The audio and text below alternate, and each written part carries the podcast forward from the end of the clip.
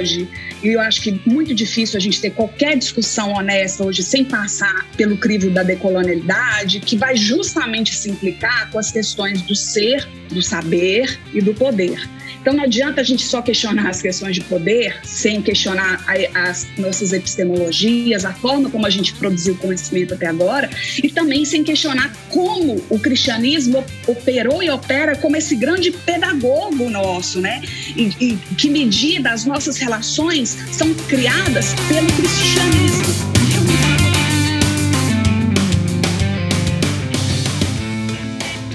Fala comigo, tudo bem? Eu sou Felipe Gibran e esse é o RPCast, o podcast do Reino em Pessoa.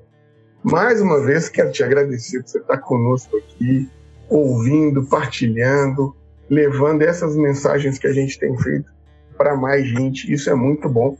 E eu quero te pedir uma gentileza. Nos ajude a seguir fazendo esse trabalho.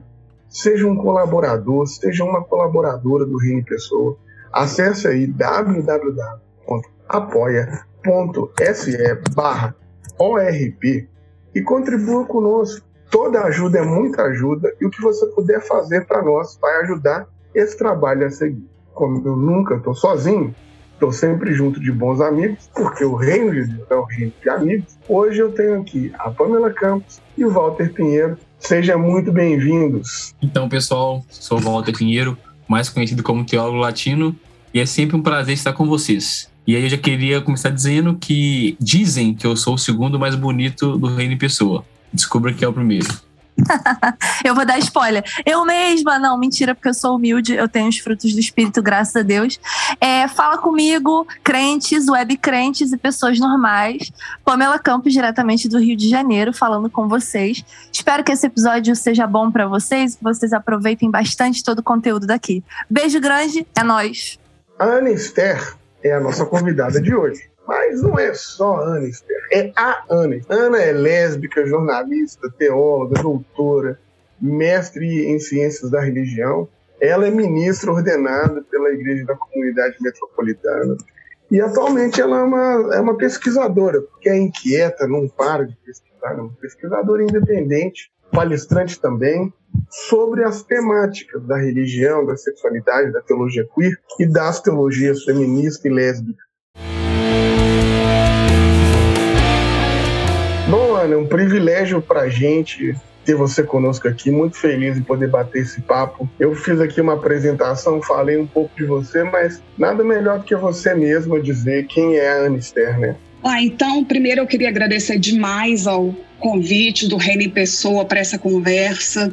É, isso já mostra um pouquinho de quem eu sou, uma pessoa agradecida demais por essa rede de solidariedade que tem se formado ao redor de pessoas dissidentes, sexo, gênero. Então, eu sou Anister, eu sou nascida, criada, esculpida em Belo Horizonte, meu sotaque já denuncia isso bem. Eu atualmente eu moro em Kansas City, no estado do Missouri, nos Estados Unidos, e eu vim para cá por uma paixão. E aqui eu tô já há dois anos casada com a minha esposa Nancy. Eu sou jornalista, eu sou teóloga, mestre e doutora em ciências da religião. E eu sou uma devota, apaixonada pela revolução proposta por Jesus Cristo. Acho que isso diz muito também a respeito do que eu sou e como que eu vim parar nessa teologia que tem sido batizada como teologia queer ou teologia lésbico, queer, feminista. Então, Ana, primeiro eu queria agradecer a sua presença aqui, você que é uma referência pra gente, né? Seu currículo, sua existência como pessoa dispensa comentários, mas a gente também queria saber um pouco mais sobre a sua experiência pessoal, principalmente com a sua sexualidade. Se é possível, né? Como e quando você se percebeu lésbica e como que isso impactou, influenciou a sua experiência religiosa? Você sofreu muito é, por ser quem você é nesse caminho? Então, senta que lá vem história, né?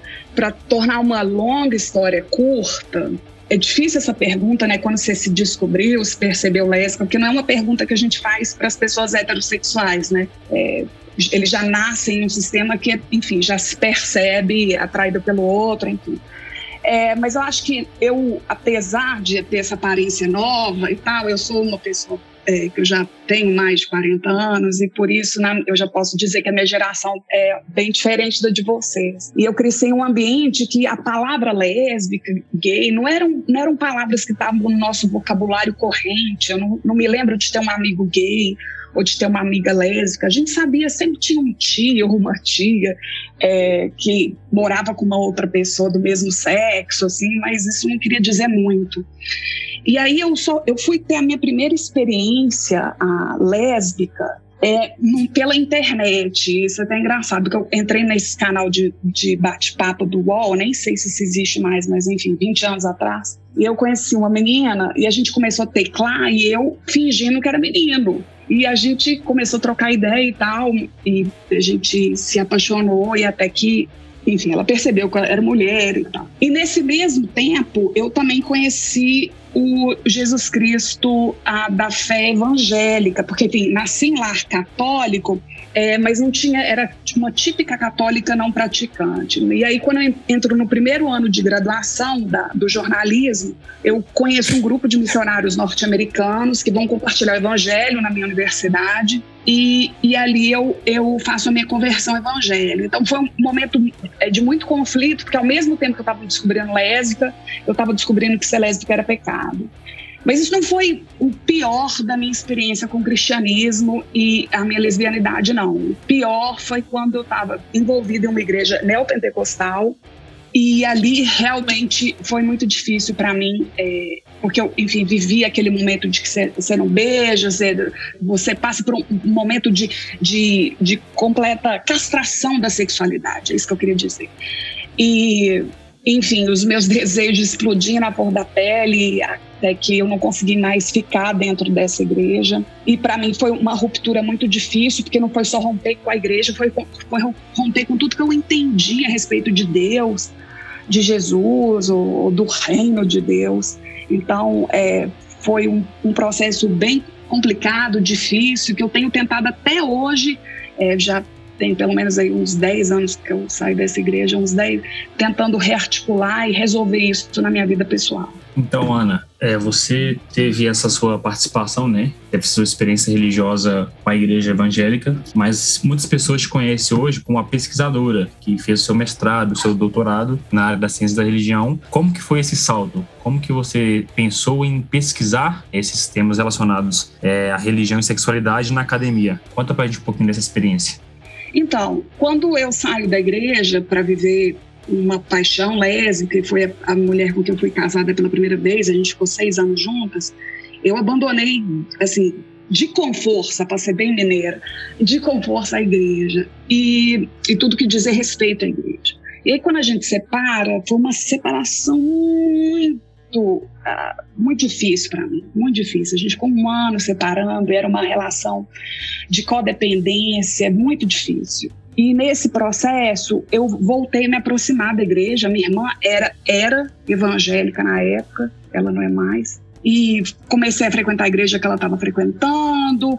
É, mas ao mesmo e eu, o, o, discurso era sempre o mesmo, né, do pecado, vem, nós vamos te ajudar, a gente te ama do jeito que você é e a gente vai te ajudar a passar por isso, é só uma fase e tal. E aí, nessa, nesse desespero, um dia eu estava numa igreja de BH, Igreja Batista Central, e aí o cara, eu não lembro o nome do pastor, porque eu não lembro do, das coisas direito, mas o pastor pregou bem demais, eu falei, gente, onde que, onde que esse homem aprendeu isso? Aí uma amiga me falou, ah, ele fez teologia, acho que foi, ele fez teologia no Isabelo, algo que o valha. E aí eu falei, gente, eu vou para academia e vou, vou estudar e vou achar um outro caminho. E aí fui para academia, foi é um curso que já não existe mais, eu acho, nem sei se existe. É, foi bacharelado em teologia no Instituto Metodista Isabela Hendricks, em Belo Horizonte. E lá, no meio do curso, eu já emendei com, com mestrado, eu estudei teologia feminista no mestrado. E depois fiz um ano sabático e aí fiz o emendei com o doutorado também. Então ficou essa essa bagunça toda da academia, mas foi um processo de resolução assim da minha sexualidade e da minha espiritualidade. É menos porque a academia me dava suporte para isso, mas mais porque, em alguma medida, a academia se tornou a minha comunidade de fé. Eu, em nenhum momento, explicitamente, na minha graduação, precisei falar, sou lésbica. Porque eu acho que isso já é uma coisa que, de alguma forma, você pode, assim, é, levando suspeitas, né, com relação à minha sapatonice, assim. É, mas eu não precisei dizer isso abertamente. E eu sempre fui muito acolhida pelo, por um núcleo que eu tinha muito próximo a mim na, na graduação. E mesmo fora da igreja, por muito tempo, eles foram a igreja que, que eu compreendia como ah, fundamental para esse processo na minha vida.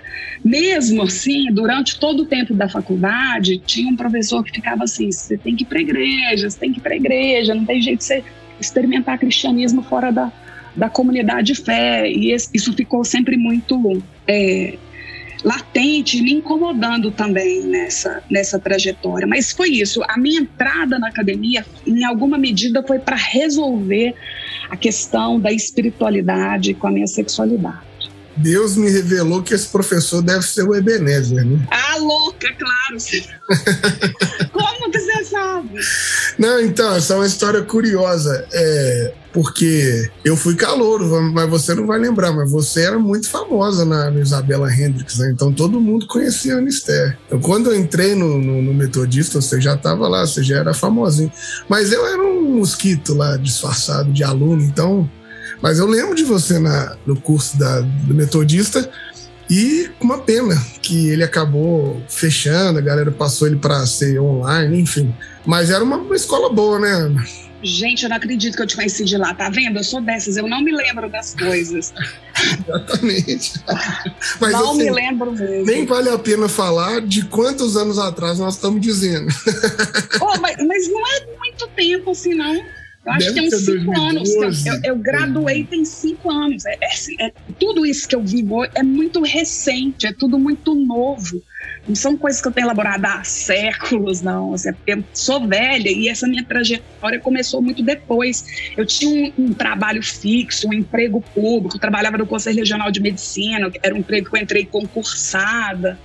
E aí eu faço essa mudança radical assim na minha vida de falar, eu não quero mais fazer carteira para médico, eu quero, sabe, eu quero lidar com esse, esse turbilhão de, de coisa que passa na minha cabeça aqui eu tô lidando até hoje. Mas enfim, me perdoa não lembrar de você dessa época. Não, que é isso, imagina. E, aliás, é, eu ficaria surpresa se veterano lembrasse de Calouro.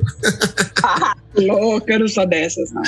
Mas aqui, brincadeiras à parte, mas uma coisa que eu, que eu vou pensando assim, é que, né, com todas as limitações e tudo mais, o próprio curso do Isabela é, do, do, metodista não é um curso assim é fundamentalista, é, é um curso que permite você ter um campo de visão maior e tudo mais. Você ainda, né, partindo do curso, ainda foi para o ambiente da pesquisa e tal. E eu queria, a partir dessa minha ignorância e dessa minha fala preconceituosa também, oportunizar para você é, explicar um pouco para a gente se essa minha visão é uma visão, sei lá, errada ou não, porque eu queria saber como que se dá essa ideia da igreja metropolitana, como que você foi para lá, porque aparentemente para mim, que não conheço, então falo da ignorância, parece que é uma igreja neopentecostal, alguma coisa nesse sentido, eu tô só falando bobagem aqui. Ai, agora. É, não vou falar que você está falando bobagem, nem que você não está falando. O importante é, é, a conversa, né? Então, super concordo na importância de Isabela na minha vida. E eu fico triste de não poder retornar ao Isabela hoje e dizer obrigada, né, para fazer esse impacto nos alunos. Porque, enfim, como você disse, o curso foi para online, eu nem sei mais como é que tá. Mas tinha uma base ali, né, gente, de, de teologia da libertação e de teologia da missão integral, que foram fundamentais para eu começar a pensar numa teologia contextual, né? E aí o meu contexto é outro, né? E aí o, o contexto de um corpo dissidente, de um desejo dissidente. Então isso foi fundamental para mim. Eu acho, eu acho a minha construção teológica, ela faz muito sentido se você conhece a minha história, sabe? Porque passa por, pela teologia da libertação, depois no mestrado pela teologia feminista, e então no doutorado que eu vou começar a, a articular a questão da teologia queer, e aí depois que acaba tudo, aí eu vou já abro as pernas mesmo e vou para a teologia indecente. Mas nessa, nessa trajetória, quando eu acabei o curso de graduação, eles me convidaram, o Isabela me convidou para dar um mini curso sobre é, hermenêutica bíblica feminista, se, se não me engano.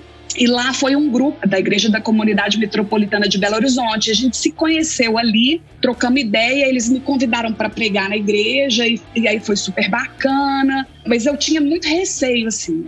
E aí, isso deve ter sido no meio do ano. E mais pro final do ano, eles me convidaram para dar a mesma palestra, um retiro que eles estavam, um retiro nacional da, de, de, todas as igrejas da comunidade metropolitana do Brasil, que estava acontecendo em BH. E aí eu fui com a minha companheira da época e a gente adorou, porque teve uma festa à noite, pessoal bebendo e tudo montado de drag é, aí eu achei um barato aquilo. Aí eu comecei a namorar a igreja também. Foi um, um, um processo de, é, de namoro que, enfim, terminou num casamento, né? É, porque eu digo um termo no casamento que foi a minha ordenação, né, como clériga nas igrejas da comunidade metropolitana, mas hoje eu digo que eu estou mais numa relação bem mais aberta e poliamorosa, assim. É, em relação às igrejas da comunidade metropolitana, que você está perguntando, elas são muito determinadas pelas suas lideranças, sabe? A liderança da comunidade. Então, se um líder de uma ICM é mais pentecostal, aquela igreja de alguma forma vai ter uma, uma cara mais pentecostal, a gente tem outras que têm tem mais uma cara de anglicanismo. A, a, nossa em BH ela tinha uma cara que eu nem sei que, que cara para dar, porque a gente tinha uma perspectiva muito queer por por detrás das nossas reflexões e uma perspectiva muito pluralista, que, enfim, terminou com a gente saindo da igreja da comunidade metropolitana, mas isso é uma história que, gente, se der tempo, a gente conversa mais adiante. E aí, por isso, assim, e nos Estados Unidos ela é fundada na perspectiva do protestantismo, assim, com um líder que foi batista, mas que tinha um pé muito forte no, numa prática pentecostal, assim. Mas à medida que novas pessoas iam se juntando ao grupo, iam acontecendo novas é, é, reconfigurações teológicas. E a gente tem grupos bem bem distintos assim é, dentro da fraternidade. A gente chama fraternidade universal das igrejas da comunidade metropolitana. Ana, pensando assim, é, sobre toda essa questão que você está falando, né, da galera queer, que é muito maravilhoso essa diversidade se manifestando, e também na sua jornada mesmo, no mestrado, com a teologia feminista, eu queria que você tentasse explicar aqui para o nosso público, porque a galera tem muita curiosidade a respeito disso, é, qual é a diferença, ou quais são as diferenças entre a abordagem de gênero, né, e a abordagem mais é, entrelaçada com os feminismos. Você poderia dizer para a gente, por favor? É, eu acho que é, a pergunta é ótima e cê, na sua pergunta já tem a resposta, assim, que é a questão da, da abordagem da sexualidade, né? E abordagem do gênero, assim, num, de um jeito assim muito panorâmico, assim, por isso, porque quando a gente vai separar uma teologia da outra, a gente a gente está já assim, sabendo que a gente vai errar, né? Porque as teologias elas se entrelaçam. A gente sabe que quem é que está promovendo a teologia, está fazendo a teologia, está vindo carregado de outras histórias, de outras bagagens, de outras raízes teológicas. E isso tudo entra no debate, né? Então, por exemplo, quando a gente fala de teologia queer, eu prefiro que a gente fale de teologias queer, porque o André Musco, por exemplo, que é um cara que é um professor, doutor, e que é o pai da teologia queer no Brasil, a teologia queer dele é diferente da, da que eu faço, porque a minha, a minha experiência com a sexualidade é diferente da, da experiência sexual de um homem é, em relação à mulher. Mas é, então, por isso, a gente precisa pensar, é, tirar essas camadas muito favorável ao erro, assim.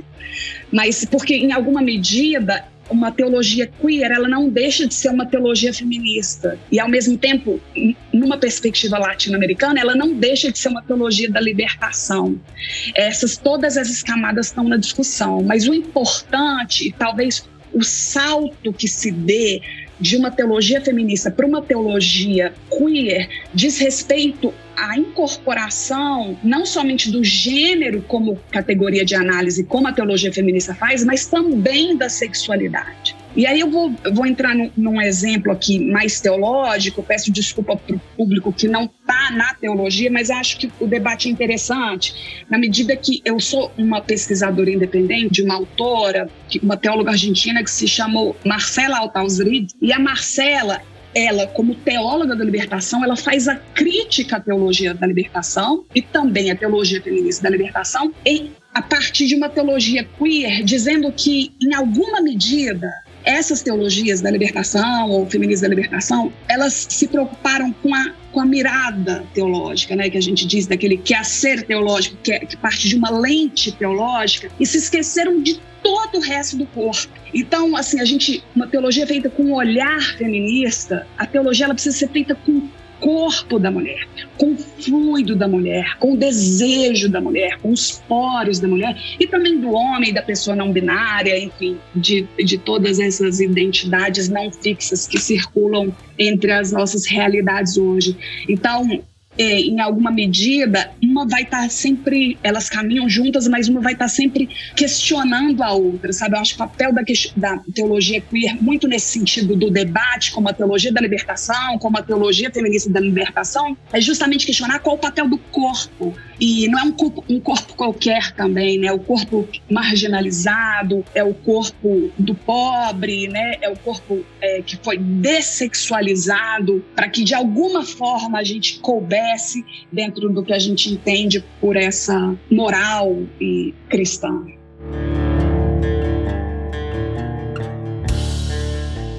Para você que curte esse nosso trabalho, tá sempre acompanhando o que a gente faz aqui no Reino Pessoa, que gosta desse conteúdo que Walter, Pamela e eu estamos sempre fazendo, quero te pedir, seja generoso conosco apoie o nosso projeto, seja um mantenedor, seja uma mantenedora. Você pode fazer isso de maneira eventual através do nosso Pix, que é 30 690 482 0001 10. Agora, se você quer colaborar de maneira continuada e aí às vezes você esquece de fazer e tal, vai lá no www.apoia.se ORP e se cadastra que você consegue ajudar a gente de maneira continuada sem precisar de ter aquele corre de ficar lembrando todo mês, aquela coisa toda. É muito importante ter vocês aqui nos apoiando, muito importante ter vocês aqui colaborando conosco, porque é a forma de manter esse projeto vivo. Então a gente conta com você e a gente espera que de repente você possa ser um colaborador, possa ser um mantenedor, uma mantenedora desse nosso projeto.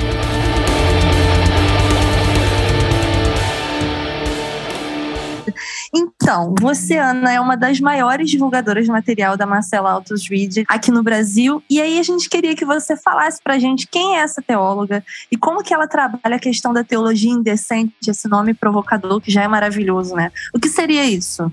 Então, eu não sei se tá certo eu fazer isso, mas eu vou fazer aqui um, um, um pé de página, gente, para todo mundo que está ouvindo a gente que a minha proposição a respeito da teologia indecente de Marcela não quer dizer que isso é a visão do reino em pessoa. Em alguma medida a gente, a gente conversa muito a respeito das nossas teologias, mas em outras medidas a gente vai separar muito justamente pela radicalidade da proposta indecente da Marcela.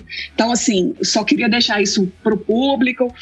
E eu, Marcela caiu no meu colo no meu primeiro dia de aula na graduação no Isabela Hendricks, quando, em uma aula do professor Adilson Schutz, sobre hermenêuticas, ele passou assim é, o plano de aula, quais as, as, hermenêuticas que ele ia falar, hermenêutica feminista, hermenêutica negra e tal, e falou hermenêutica queer. E aí citou Marcela. Eu nunca tinha ouvido falar em queer na vida, e muito menos Marcela. E aí eu já fui para uma revista Concilium, que é um clássico da teologia, e está disponível para baixar de graça, só vocês procurarem no Google. E, e, aí já li um artigo dela, eu falei, nossa, não dou conta disso. E aí eu só fui conseguir realmente conversar com Marcela, gente, depois que eu fiz toda essa trajetória de teologia da libertação e teologia feminista. E, e de realmente repensar a minha própria sexualidade. E a Marcela foi uma teóloga é, argentina de tradição católica que, que queria ser uma líder religiosa e por isso foi fazer teologia onde tinha disponível, que também foi uma, uma graduação é, metodista e sedete, muita gente boa que a gente conhece hoje saiu de lá. E a Marcela, ela tinha um trabalho de base junto à, população é, de rua é, em Buenos Aires. Isso tudo foi fundamental para a proposta dela. Porque vejam bem, Marcela, ela faz uma, ela apresenta uma proposta teológica queer, uma proposta teológica sexual e uma proposta teológica marxista, materialista. Essa é a base do pensamento dela. E toda a discussão teológica que ela faz é anticapitalista. Esse é o foco dela. Não adianta você ler Marcela na página 1 sem você chegar até o final do livro e ela faz uma discussão sobre globalização a partir da sexualidade dos corpos. E a Marcela vai, vai então fazer o seu doutorado em Edimburgo, na Escócia, e lá ela também tem é, um trabalho de base com população pobre, e ela, ela vai ser a primeira professora da cátedra de teologia contextual na universidade, na Escócia. E é uma universidade, uma faculdade teológica que já existia há 160 anos. E ela vai ser a primeira mulher. Infelizmente, a Marcela fica nesse cargo somente por três anos, que ela falece de um câncer, é muito nova. Eu vou aqui, é, não sei se estou falando bobagem aqui, porque esse número realmente eu deveria ter colado, mas eu acho que ela morre com, com 56 anos. E a, a Marcela, ela me atravessa de forma pungente, é, porque depois você lê Marcela, André Musco fala a mesma coisa. O que, que a gente pode fazer depois da Marcela? Ela coloca para a gente um desafio teológico enorme de que qual que é a próxima, né? Como dar continuidade ao pensamento teológico que intentem desmascarar a decência das nossas teologias. E ela não está falando, gente, de decência da teologia fundamentalista, não. Ela está fazendo uma crítica à teologia da libertação, à teologia feminista da libertação. Ela está a partir de dentro fazendo a autocrítica, que é o que a gente não dá conta de fazer, né? Porque a gente chega no limite de falar assim, é, de achar que o nosso papel à margem né, do, do, cristianismo é o de enfrentamento somente às teologias fundamentalistas, desconsiderando as nossas incoerências e os processos pelos quais a gente ainda precisa passar para realmente começar a falar em libertação, né? porque não é a libertação só de um sistema político-econômico de opressão, mas de um sistema religioso que categoricamente nos castra e nos viola do que é mais essencial em nós, que é o desejo. Então, Marcela, é, eu falo dela muito apaixonada mesmo, porque é, ler Marcela não é uma leitura fácil. Em português, a gente tem disponível traduzido apenas o Deus Queer, mas ressalto, ela só escreveu três livros, na verdade. Teologia Indecente, que tem é, é, que foi traduzido para o espanhol, e ela escrevia tudo, é, é, a maioria de seus artigos em inglês. Teologia Indecente, Deus Queer, que foi traduzido para o português e está disponível é, para ser adquirido pela editora Metanoia, e um outro que é uma compilação de artigos sobre teologia feminista. Mas, fora isso, ela tem é, mais de 50 capítulos circulando por aí, e esses capítulos, eles geralmente são capítulos curtos, mas é que eles vão assim, é, certeiros. E aí que eu deixo, se é para deixar uma sugestão aqui, é um capítulo que você acha que foi publicado pela Numen, da, da Ciências da Religião de Juiz de Fora, e está em espanhol, mas enfim, eu acho que a maioria de nós aqui dá conta de ler espanhol, e é Marx Embarguei, algo que o vale. E aí que ela vai apresentar o que é essa teologia indecente que ela está propondo e por, por que a importância de pensar é, pensar a questão do capital a partir de uma discussão séria sobre os corpos, porque os nossos corpos estão nessa engrenagem que mantém o sistema do, do capitalismo continuando, né, e nos oprimindo sempre. Então, Ana, muito interessante, né? Tudo que você falou sobre a Marcela. Eu descobri ela através do Fábio Conrado, da publicação do Deus Queer. Estava fuçando o site lá para comprar o livro do Ronis Pacheco. Teologia Negra, e aí eu descobri o livro dela e me interessei. Aí eu li algumas coisas na internet, mas não consegui ainda ler o livro. Interessa muito. O que eu sei dela foram as coisas que eu ouvi você falar, né? Nas suas palestras, lives, e é muito interessante. E você falou uma coisa sobre ela que é o seguinte: o que falar sobre a Marcela? O que fazer após a Marcela, né? E eu tô nessa dúvida agora. O que perguntar após a Marcela? Que você é uma pessoa que tem uma, uma pesquisa acadêmica que é multi, multidisciplinar e diversa. Então, você pesquisou teologia feminista, você pesquisou teologia da libertação, você pesquisou teologia queer, a teologia indecente também. E a gente queria trabalhar aqui alguns conceitos, a gente vai fazer algumas perguntas aqui ao longo do podcast. Eu queria retomar alguns deles para a gente poder caminhar e melhorar essa discussão, porque tem pessoas que nos escutam que vão ouvindo a gente falar de, de teologia feminista, teologia queer, mas elas não sabem o que é isso. E aí você falou que você fez um mestrado em teologia, não é isso mesmo? Teologia feminista. Eu queria que você falasse qual a importância dos feminismos, das teologias feministas é, para nossa igreja. Qual, como que essa teologia ela pode contribuir para a gente pensar uma igreja diferente, uma fé melhor? Ah, claro.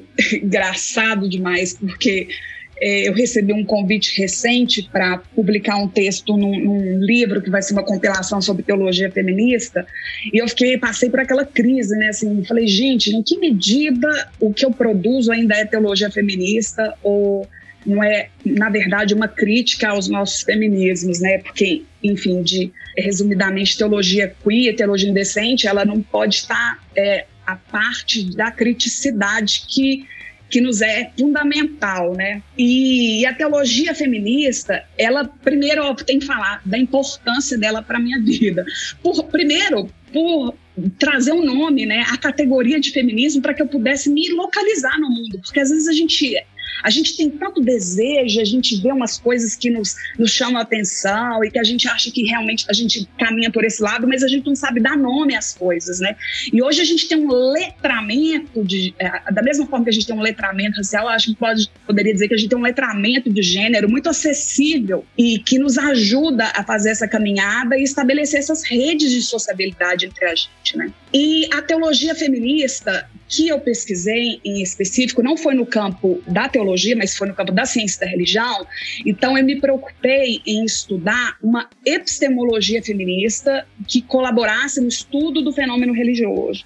Então eu passo pelas ciências feministas, pela epistemologia feminista, pela hermenêutica feminista e por fim, é, pela fenomenologia feminista. Mas dessa caminhada toda, um nome é, transformou minha vida, sem dúvida, eu tenho certeza que vocês já debateram muito sobre ela aqui, que, que é Ivone Gebara, e que não tem jeito de eu, de eu falar de qualquer lugar sem desconsiderar a importância dessa mulher na minha vida, porque ela me arrebatou, mostrando não somente uma proposta de uma teologia feminista, em especial de uma teologia ecofeminista, mas também de, de uma outra forma de se falar sobre Deus. E, em resumo, a teologia feminista é aquela que trabalha com a categoria analítica de gênero, porque o gênero se pergunta sobre as, as disputas e as relações de poder que se dão no campo do masculino e do feminino, por exemplo.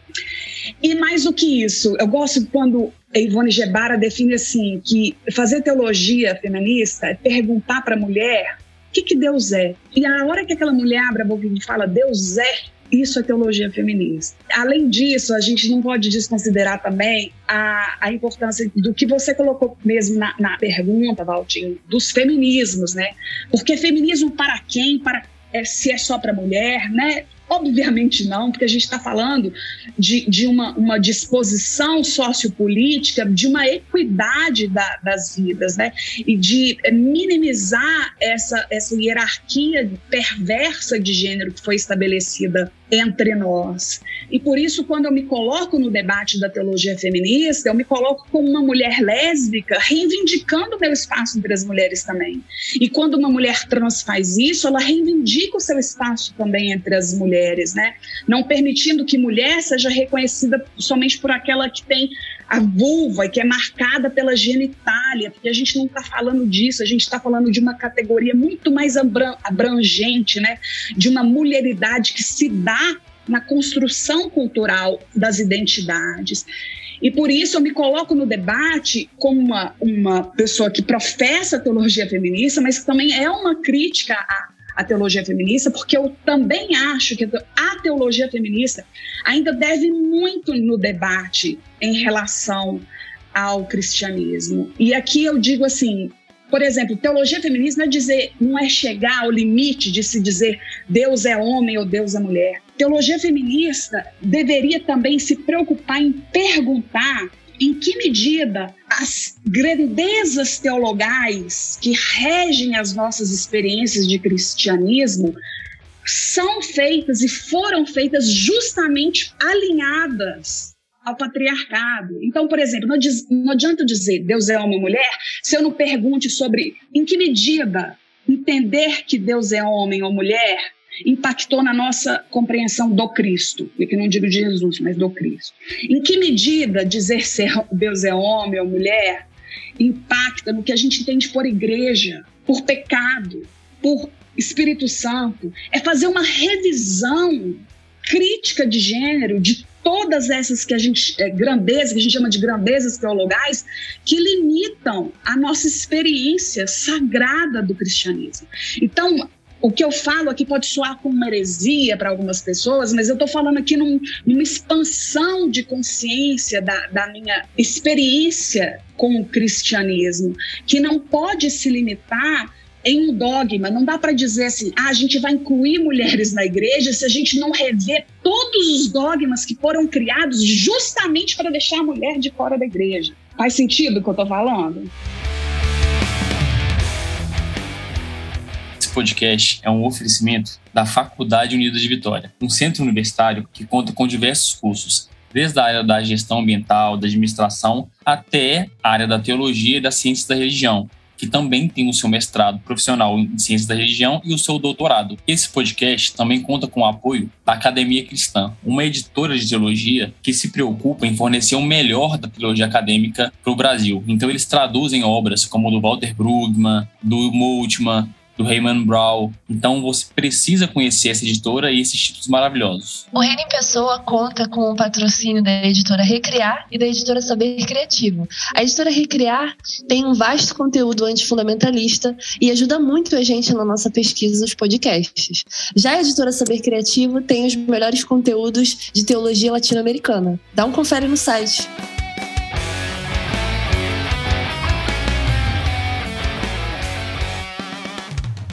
Então, é um negócio que eu, que eu falo com o pessoal que a galera não entende isso.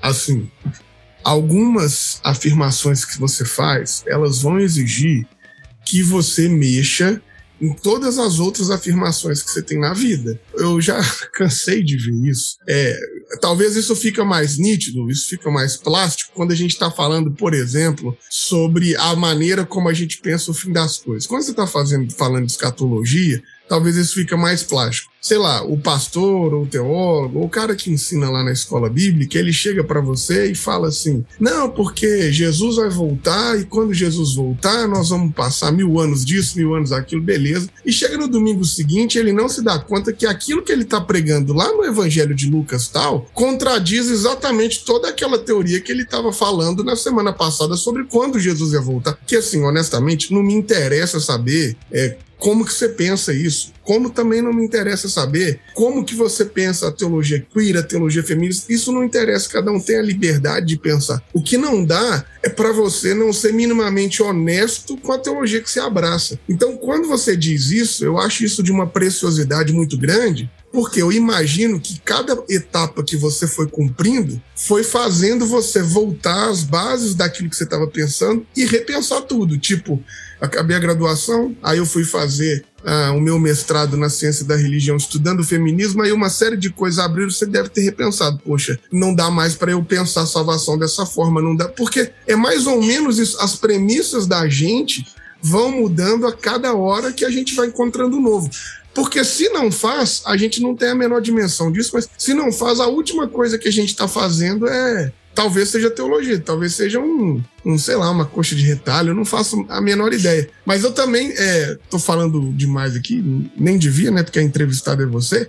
Mas é porque eu acho é, muito bonito e eu acho fantástico quando você diz isso, porque afirmar o que você está dizendo só garante uma coisa: dá trabalho é, fazer isso. Não é simples ser uma teóloga feminista, não é simples ser uma teóloga que exige muito, porque eu tenho que estar todo o tempo repensando anos de construções dogmáticas que destroem isso que eu estou falando agora. Então, talvez as pessoas nem tenham dimensão é, da importância de ter uma fala e um corpo como você aqui nesse podcast, apesar de você estar falando que você, é, que você é velha, eu discordo disso. Acho que você é muito jovem, para já ter feito toda a caminhada que você teve, porque é muito trabalhoso, são, é muita pesquisa. Aí você descobre uma coisa nova, você tem que revisar tudo. E aí nessa revisão de tudo é, poxa vida, mas será que é, me enganaram a vida toda? Será que. E aí são essas crises que a gente vai vivendo. E eu imagino, porque viver a partir de uma lógica feminista, de uma teologia queer, é viver o tempo inteiro com angústia, com a crise, de se ir redescobrindo, de se ir refazendo. Então eu acho muito bonito e potente quando você faz esse, esse testemunho aqui, né? Sei lá se é testemunho.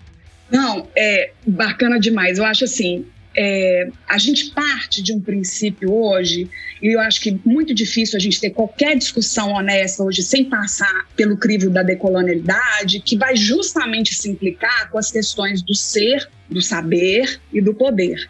Então não adianta a gente só questionar as questões de poder sem questionar as nossas epistemologias, a forma como a gente produziu conhecimento até agora, e também sem questionar como o cristianismo operou e opera como esse grande pedagogo nosso, né?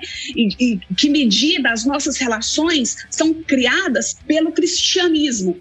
Eu não falo aqui de um desse cristianismo que a gente experimenta à margem, não, mas de um cristianismo violento, de um cristianismo colonizador, de um cristianismo tradicional e hegemônico, que a gente já sabe todos os problemas que ele carrega. E é esse lugar que, que eu me coloco é um lugar assim, se eu puder definir, é um lugar de muita solitude. É um lugar que eu caminho muito sozinha, assim, porque a gente sabe que a gente é, está conversando e a gente tem live, todo mundo escutando, mas eu sei que em muita medida, muitas das pessoas que me escutam é só assim, nossa, que bacana, mas não dão conta do, do debate e é por, não, e gente, não me, por favor, é assim, eu não estou falando que eu estou num lugar melhor, não, mas eu estou num lugar diferente. E o que me conduziu a esse lugar diferente foi justamente a violência da igreja contra a minha vida. Então, assim, a teologia que eu produzo hoje, a gente não pode esquecer das violências que eu passei. É isso que eu estou resolvendo na minha produção teológica hoje. E é nisso que eu estou implicada, em olhar para a teologia negra e falar assim: ah, então tá, você está me falando que Jesus é negro? Ok. Mas então o que, que Jesus branco implicou na noção de pecado, na noção de escatologia, na, na noção de salvação? E é essa revisão que, assim, que eu conclama as pessoas a, pensarem, porque são essas grandezas que ainda nos mantêm aprisionados. Porque o debate em torno das sexualidades é, divergentes, eles acaba sempre se mantendo no Deus ama o pecador, mas odeia o pecado. E eu falo isso assim com o coração apertado, mas a gente sabe que acaba nisso, porque no, em muito contexto religioso, muitas das experiências que a gente tem são de igrejas bacanas bacanas, igrejas progressistas, mas que falam, pô, eu sou pecadora, não posso tirar a, a, a, pedra nessa pessoa. Ela também é pecadora, então vamos juntar todos nós pecadores, porque Jesus morreu por nós. Então, pronto. Então, a, a, a guarda-chuva do pecado nos mantém e, e nesse, nessa dinâmica de inclusão, que para mim, Ana Esther, para mim, é perverso. E eu não falo disso a partir do nada, não, porque eu acho que quem faz isso, é, primeiramente e maravilhosamente, sem dúvida, é Marcela. Marcela não é uma teóloga bíblica, ela é uma teóloga sistemática. Então, acho que esse, o debate da teologia sistemática é o debate do trabalho, né? Que a gente não tem uma teologia sistemática queer, por exemplo. E, e também, talvez, porque não caiba, né? Porque mais do que organizar o cristianismo, a a gente está implicado em desorganizar o cristianismo, entendeu? Desorganizar, balançar, desestruturar. Isso é o queer, gente. O queer implica nesse deslocamento desse regime que socializa os corpos, que sexualiza os corpos e que garante essa binariedade entre homem e mulher, que garante a hierarquia do homem sobre a mulher. Muito bom te ouvir, nega, muito bom. Mas deixa eu te fazer uma, uma pergunta assim. A gente está falando todas essas questões aqui e elas, a gente, tudo bem, elas do ponto de vista crítico, do ponto de vista é, é, até mesmo da academia, elas são legais de ouvir. Mas no chão da vida, na estrada nesse Brasil mais profundo, o que é que a gente observou? Por exemplo, a nossa igreja comuna, ela tem é, tudo quanto é tipo de, de, de, pessoas, a gente não tem nenhum recorte específico, então transita lá no nosso público muita gente. E como tudo, né, onde tem muita gente, tem tem de tudo que a gente imagina. Tem, curiosamente, até gente de direita vai lá. E a gente recebe bem que a gente tem até amigos que são de direito, então a gente não, não liga. Mas o público da, da comuna, é, o público gay da comuna, quando chega, a gente já acha que eles chegam lá munidos de, de todo esse conhecimento, talvez, que para Walter, para mim, para Pamela, essa é, a questão da, da fé com a homoafetividade já não é uma questão há tempos, né? Já tem, tem anos que a gente entende que isso é só moralismo mesmo, preconceito, LGBTfobia, porque a gente encara o texto bem, sabe que o Jesus não está falando isso, o texto não está falando isso, enfim. Mas a gente percebe que o público que chega não tem essa construção. Então, eles conseguem perceber que nas igrejas onde eles estão, esse fundamentalismo machuca eles, isso não é de Deus. Então, eles querem romper, rompem, ah, vão para várias igrejas, né, inclusive a nossa, mas eles ainda não têm essa construção de entender, bom, agora como que eu relaciono essa sexualidade que eu estou descobrindo, ou essa minha orientação, enfim, com a minha fé. Aí, diante disso tudo que a gente disse, eu queria te perguntar um caminho, se é que ele existe. Então, assim, o que, que, o que, que a gente poderia indicar para para essa pessoa nessa crise, alguma coisa nesse sentido. E depois, como você falaria para essa pessoa que está ouvindo a gente, que está em crise, que sabe que né, ela não tem problema com a sexualidade, que sabe que Deus não a condena, mas ela ainda não conseguiu fazer essa caminhada do ponto de vista da fé dela. Então, essa, essa é a grande pergunta, né? Porque, por exemplo, quando eu fui ordenada, eu fui ordenada ao Ministério Clerical das Igrejas da Comunidade Metropolitana, eu deixei bem claro que eu não tinha um chamado pastoral, porque o, o que ferve em mim é a produção teológica mesmo. Então, é, é sentar na mesa, escrever, pensar, ler. E por isso a gente ressaltou também a, esse lugar que eu tô da academia e eu já expliquei por quê, né? Porque a academia foi a minha igreja durante, durante muito tempo. É, e ainda é, sem dúvida. Mas quando a gente vai, eu, eu nem preciso ir para a base, né? Assim, nas redes sociais eu sou acessada diariamente com esse tipo de pergunta, com esse tipo de questionamento, com tensões que vão desde a, a pessoa querer desistir da própria vida, ou tensões que vão a pessoa querer experimentar outra é, experiência, ter um outro tipo de experiência religiosa, ou gente que quer realmente fazer esse, esse passo da, da reconciliação. E eu acho que hoje a gente tem disponível Primeiro, a gente tem disponível muitas comunidades que estão em diálogo com toda essa efervescência das identidades, né? E aí eu parabenizo vocês pelo esforço da comuna em não querer se dizer uma igreja inclusiva, mas querer se dizer igreja. E é isso para mim é transgressor, né? Com a compreensão da igreja como povo de Deus. E se é povo de Deus, é todo povo de Deus, né? Com todo corpo, com toda corpa, com todo corpo. É, e aí eu acho que a primeira acolhida na comunidade, isso, isso é fundamental. Fora isso, a gente tem material que nos ajuda, sabe? Eu acho assim que tem muita gente, isso, esse é um, um debate que a gente sempre cai nele, da importância de se pensar as questões da Bíblia e da sexualidade. E a gente tem já material que resolveu isso, né?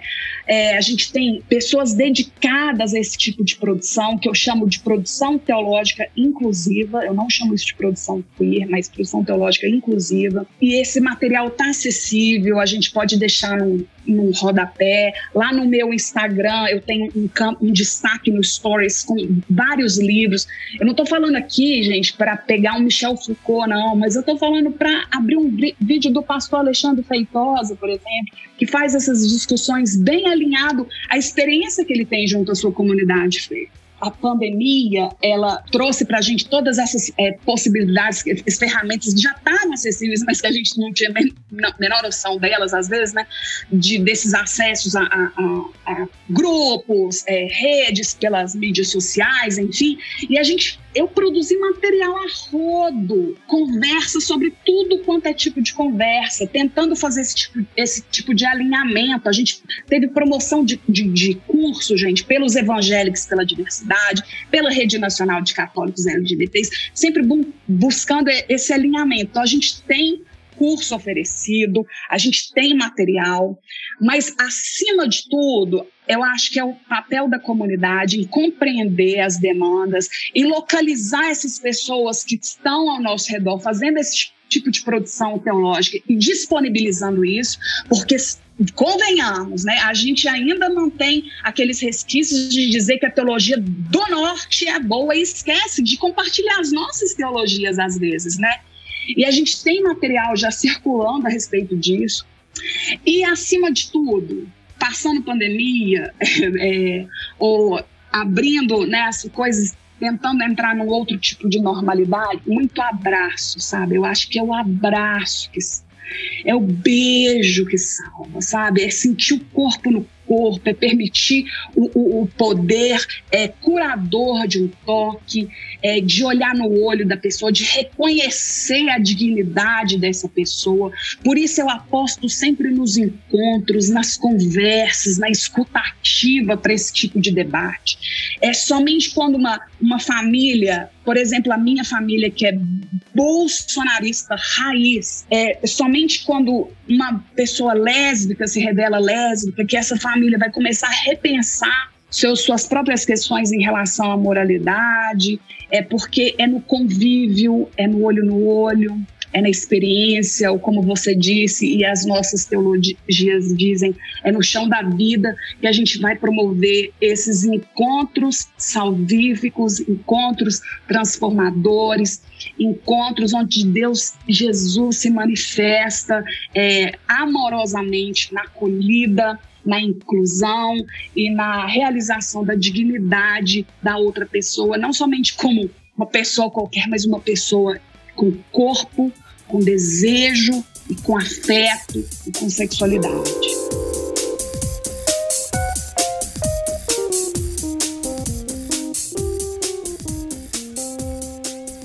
Ai, muito lindo tudo isso que você está falando. E só me veio um texto na minha mente, assim, aquele texto que fala que a gente precisa trazer, né? Aquilo que nos dá memórias boas que nos trazem esperança, né? E aí, quando você fala da comunidade LGBTIA, e tal, e toda essa galera não binária, pessoas que tiveram ali suas experiências negadas nas comunidades de fé, eu penso muito em memória, né? A necessidade de a gente construir memórias de afeto positivas, tipo, como seria maravilhoso se a gente tivesse aqui idosos, sabe, que tiveram uma experiência de acolhimento dentro das igrejas e o que você está fazendo e tantos outros teólogos queer estão fazendo no Brasil, eu acredito que é construir esse caminho para que as próximas gerações futuras tenham esse tipo de resgate, essa memória, esse testemunho e tal. E eu queria também aproveitar essa oportunidade, né, você falando dos materiais que você tem produzido em coletivo com essa galera toda, é que você falasse um pouco para a gente como que foi a construção do Manual de Cristianismo e LGBTIA+, né, que vocês fizeram pela Aliança LGBTI também, e falasse um pouco onde que a gente encontra esse material, onde que ele está disponível, quais são os temas que ele aborda e como que isso é importante para a gente fazer, divulgar aí para a comunidade. Ah, isso. Você está lembrando do manual, e é um manual, é um, material gratuito. O que acontece? A Aliança Nacional é, LGBTI, é, patrocinada pela Gay Latino, Rede Gay Latino, elas estão, eles estão montando uma enciclopédia de temática LGBTI. Junto da, dessa enciclopédia, a gente conseguiu colocar o cristianismo lá dentro, justamente porque um cara que estava muito envolvido com, com essa questão dentro do catolicismo. E a gente juntou uma turma que eu não vou nem nomear aqui, porque somos 12, se não me engano, e aí eu vou deixar alguém para trás. Mas é uma turma, assim, que vai do André Musco, que eu falei, até tantas outras pessoas é, maravilhosas e que estão produzindo teologia, porque a teologia, a teologia leiga, a teologia do chão da vida, enfim. E o, o manual, ele está disponível para download no, no meu Instagram, no meu perfil do Instagram, eu tenho um link, um Linktree, a, que a pessoa pode clicar e fazer e baixar o documento, que é um documento PDF, e não está disponível em outro lugar, não. Mas muito provavelmente já, circulou aí nas suas, nas suas redes é, sociais, mas eu acho que vale ler, e não somente ler, como circular também, porque é um, é, para mim é o melhor material que a gente tem hoje em português que trata dessa, dessa questão LGBTIA. E aí, se é para fazer sugestão, gente, é lógico que eu sei que vocês vão sugerir é, toda a conversa, o debate, o congresso que vocês é, propuseram no ano passado, que está disponível no YouTube, né, que foi, foi muito rico, com diversas experiências e, e propostas de uma teologia inclusiva, né? Além disso, eu acho que é, a gente tem a gente nesse manual mesmo tem, tem não somente livro, tem filme também disponível e tem muita coisa na, é básica assim. Eu acho que eu vou fazer fazer um merchan aqui que eu tenho uma série também gratuita na revista Censo, que é uma revista de ciência da religião, que eu estou fazendo uma leitura dos Dez Mandamentos em uma perspectiva queer. É, agora, fevereiro, mês de fevereiro de 2022, vai sair o, o, último texto do último mandamento, e aí eu estou organizando que vai sair uma publicação depois, junto com esse, desses mandamentos todos. Mas é uma, uma, uma forma interessante de ver uma mulher lésbica lendo os Dez Mandamentos a partir das suas experiências sexuais. Então, Ana, é fantástico o que você falou vou acompanhar essa série aí. A gente está se caminhando para o final do, da conversa e foi muito rico é, ter ouvido tudo isso aqui. Espero que as pessoas gostem, que elas peguem essas referências, leiam, assistam, sejam transformadas por ela tanto na sua vida pessoal, na sua subjetividade, como na sua comunidade também. Mas eu queria te fazer uma pergunta, e geralmente a última pergunta que a gente faz é sempre uma mensagem, né? É um espaço para você falar e dar uma mensagem de esperança. E eu queria que você falasse, deixasse algumas palavras para essa nova geração de LGBTs cristãos, né? Que eles têm a oportunidade de viver uma nova experiência religiosa que talvez não foi o seu caso, né, na sua época, quando você se converteu, e também que você falasse qual é o seu sonho para a Igreja do Brasil. Nossa, essa última pergunta aí.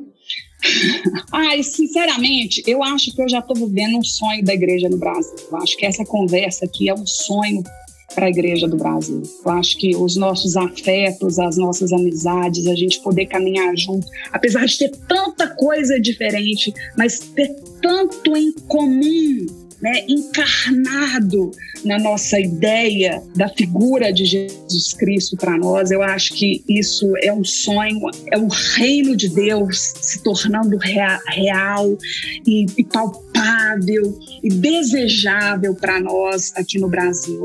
Para essa juventude que acompanha o podcast, é, eu fico muito grata de passar por aqui com as minhas heresias, com as minhas inquietações, com meu desejo teológico.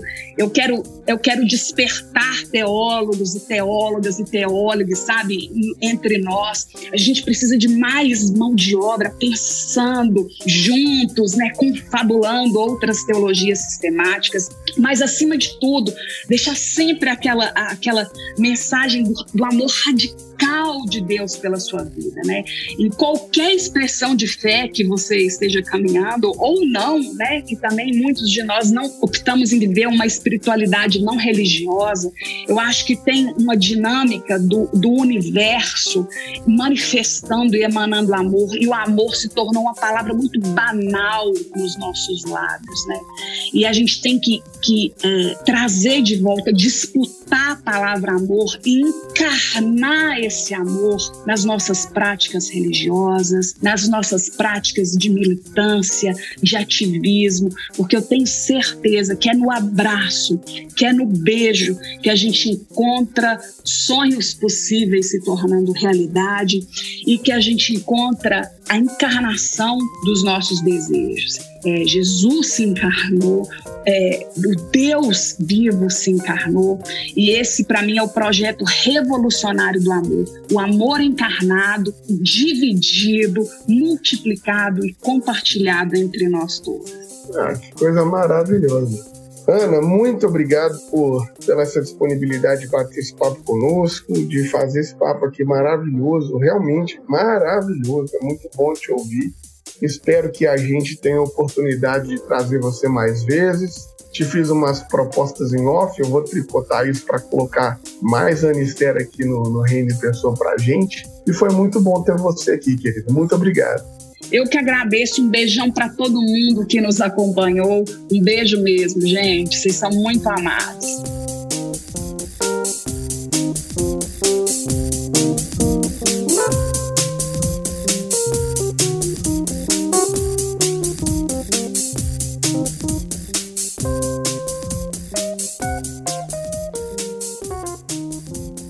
Esse podcast foi editado por Fê Buba.